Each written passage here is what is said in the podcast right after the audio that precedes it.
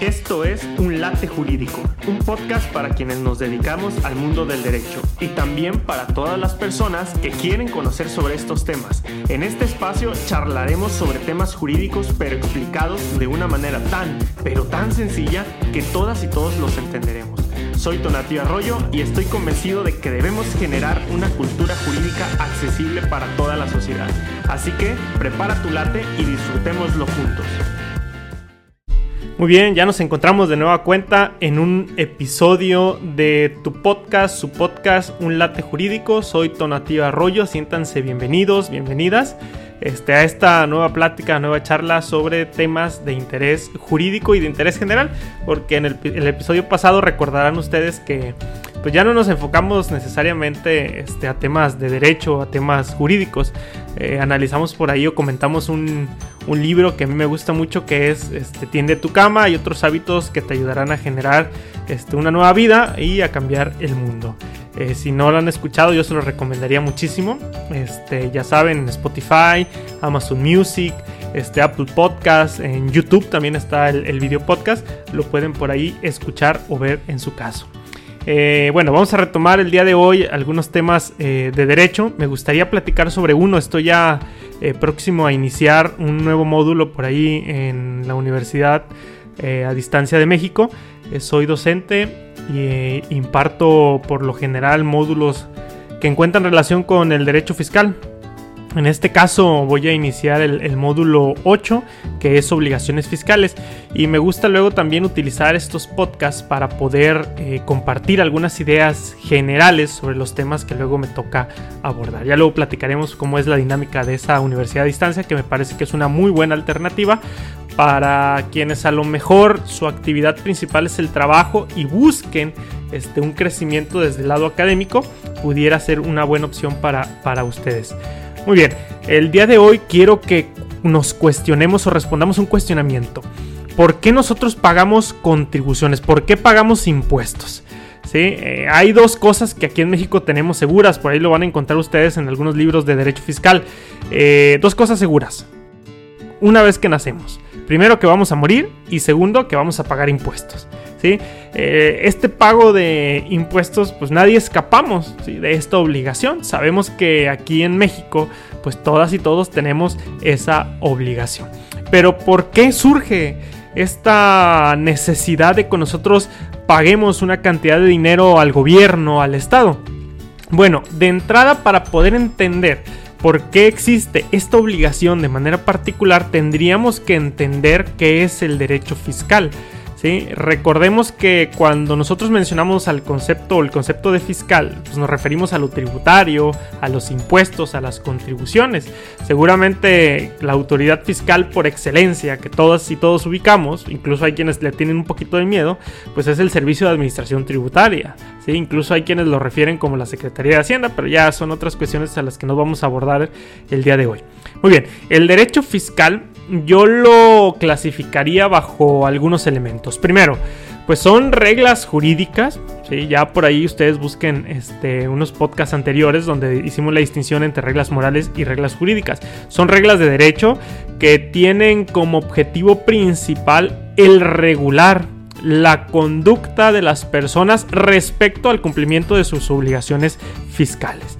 Estas reglas jurídicas de derecho fiscal se encargan de, primero, imponer contribuciones. No hablamos solamente de impuestos, sino de contribuciones en general. Segundo, regula sus procedimientos para recaudar lo que nosotros como ciudadanos entregamos en concepto de impuestos, en concepto de contribuciones.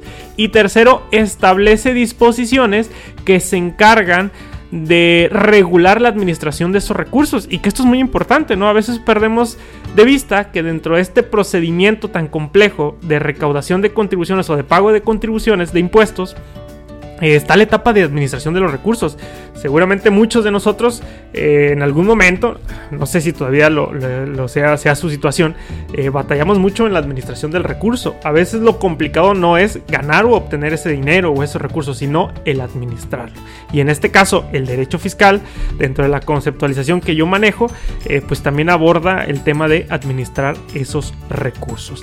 ¿Y a qué me refiero con administrar los recursos? Bueno, pues primero a recibirlos y segundo, a identificar las necesidades que tiene la sociedad, que tenemos todas y todos nosotros, y canalizar o utilizar ese dinero que reciben en concepto de impuestos para satisfacer esas necesidades colectivas.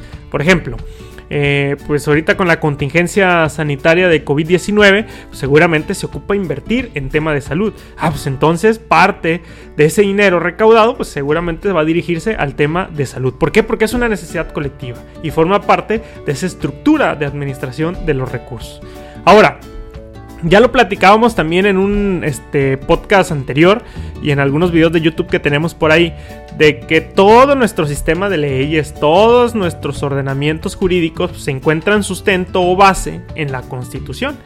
Y el caso del derecho fiscal, de nuestra obligación de pagar impuestos, pues también surge de la Constitución. Por eso es importante que conozcamos ahí nuestras obligaciones. Recuerden que nosotros decíamos, a ver, sí tenemos derechos, pero así como tenemos derechos, también tenemos ciertas obligaciones. Y una de esas obligaciones es contribuir al gasto público, es decir, pagar impuestos. Esta obligación la encontramos, que no nunca se nos olvide, en el artículo 31, fracción cuarta de la Constitución. Este es el fundamento constitucional que da vida a la obligación de pagar impuestos, de contribuir al gasto público. Palabras más, palabras menos, esta fracción dice, primero, es obligación de los mexicanos contribuir al gasto público. Obligación de los mexicanos. Ojo, aquí habría el interrogante de decir, ¿los menores de edad están obligados a pagar impuestos? Pues a la luz de lo que establece la Constitución en esta fracción, en este artículo 31, sí lo están obligados, sí están obligados. ¿Por qué? Porque la Constitución en ningún momento dice los mexicanos mayores de edad, no, los mexicanos. Y por lo tanto, si los menores de edad son mexicanos, pues están obligados a pagar contribuciones, a pagar impuestos.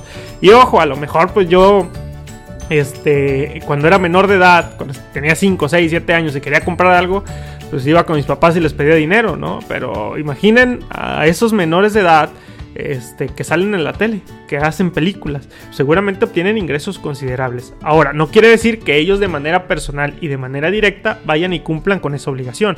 Esto lo hacen a través de sus representantes, pero la obligación es de ellos. Por eso es importante que nunca se nos olvide, la constitución no distingue y dice todos los mexicanos. No los mexicanos mayores de edad, no los mexicanos que le van a la Chiva, no los mexicanos que le van al Atlas, todos los mexicanos independientemente si eres mayor o menor de edad. Por eso yo les decía, aquí en México cuando naces tienes dos cosas garantizadas, que te vas a morir en algún momento y que vas a pagar contribuciones. Segundo elemento, contribuir al gasto público. Eh, recuerdo, bueno, mi papá y mi mamá me decían mucho cuando yo estaba pequeño, ¿no? Que el dinero no era lo más importante. Sí, tal vez, y no, no tal vez, seguramente tienen la razón, no es lo más importante.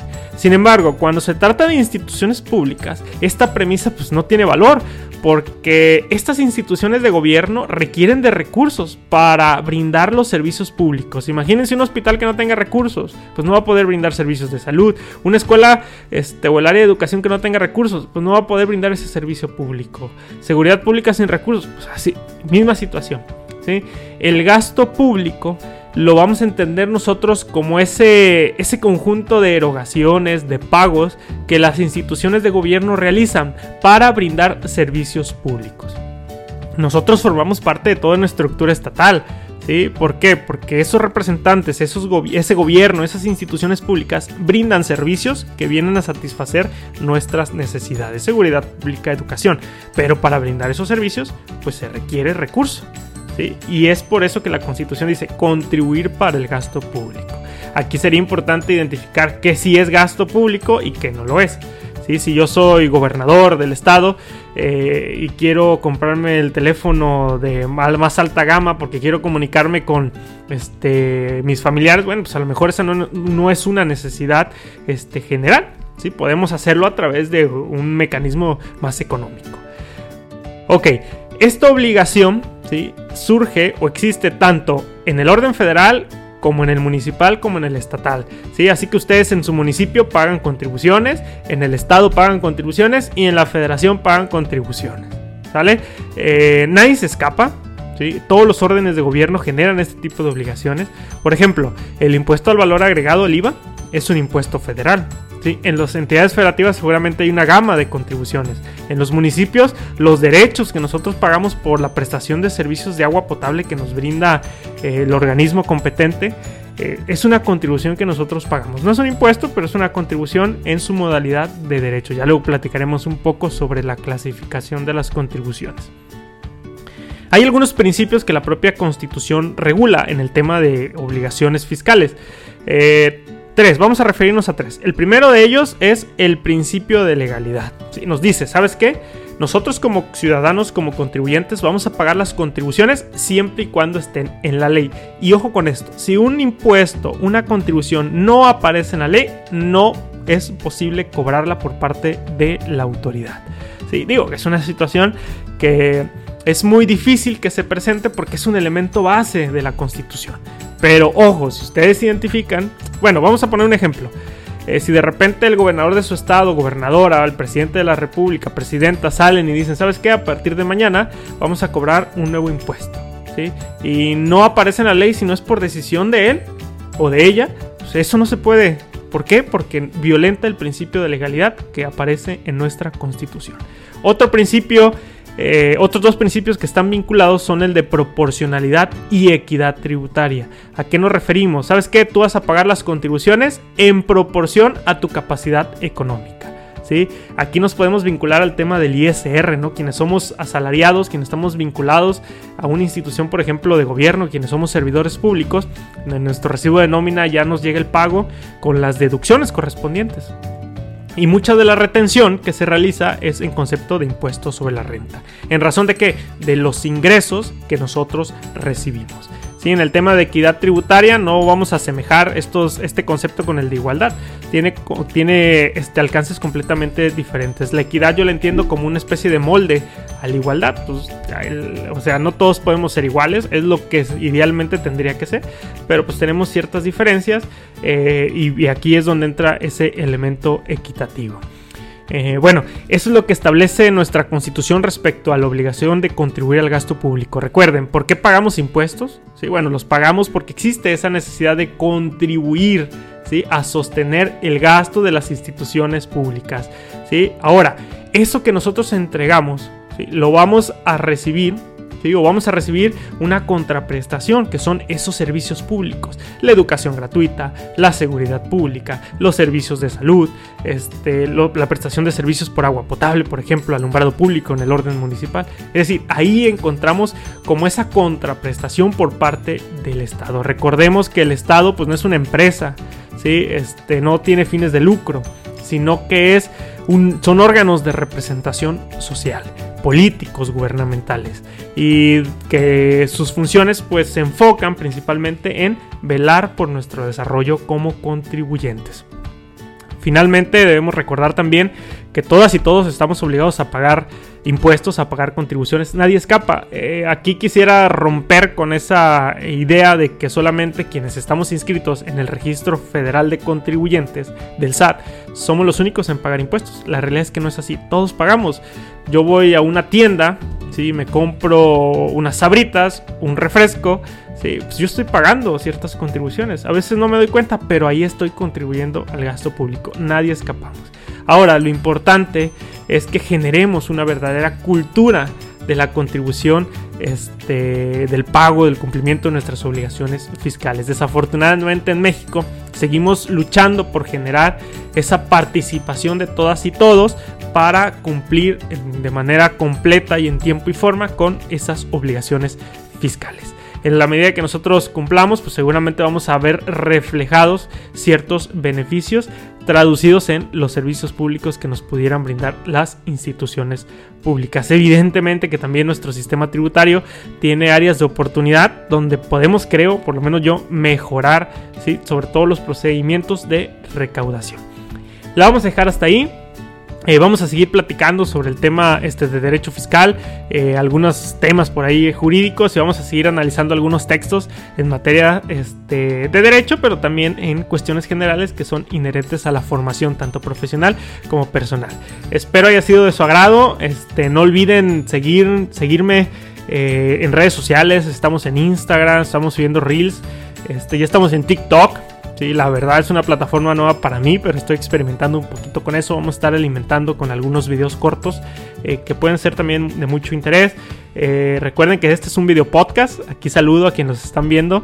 Eh, lo pueden seguir este video podcast en Spotify o también en YouTube. Estoy subiendo también ahí los videos. Si solamente quieren escuchar el audio, también este, en Spotify lo pueden hacer. En Amazon Music, en Apple Podcast, en Google Podcast y en las redes sociales por ahí que seguramente ya nos ubicarán. Nos vemos en la próxima. Cuídense mucho. Esto fue Un Late Jurídico, el podcast donde aprendemos derecho de una manera muy sencilla y clara. Síguenos en nuestras redes sociales y nos vemos la próxima.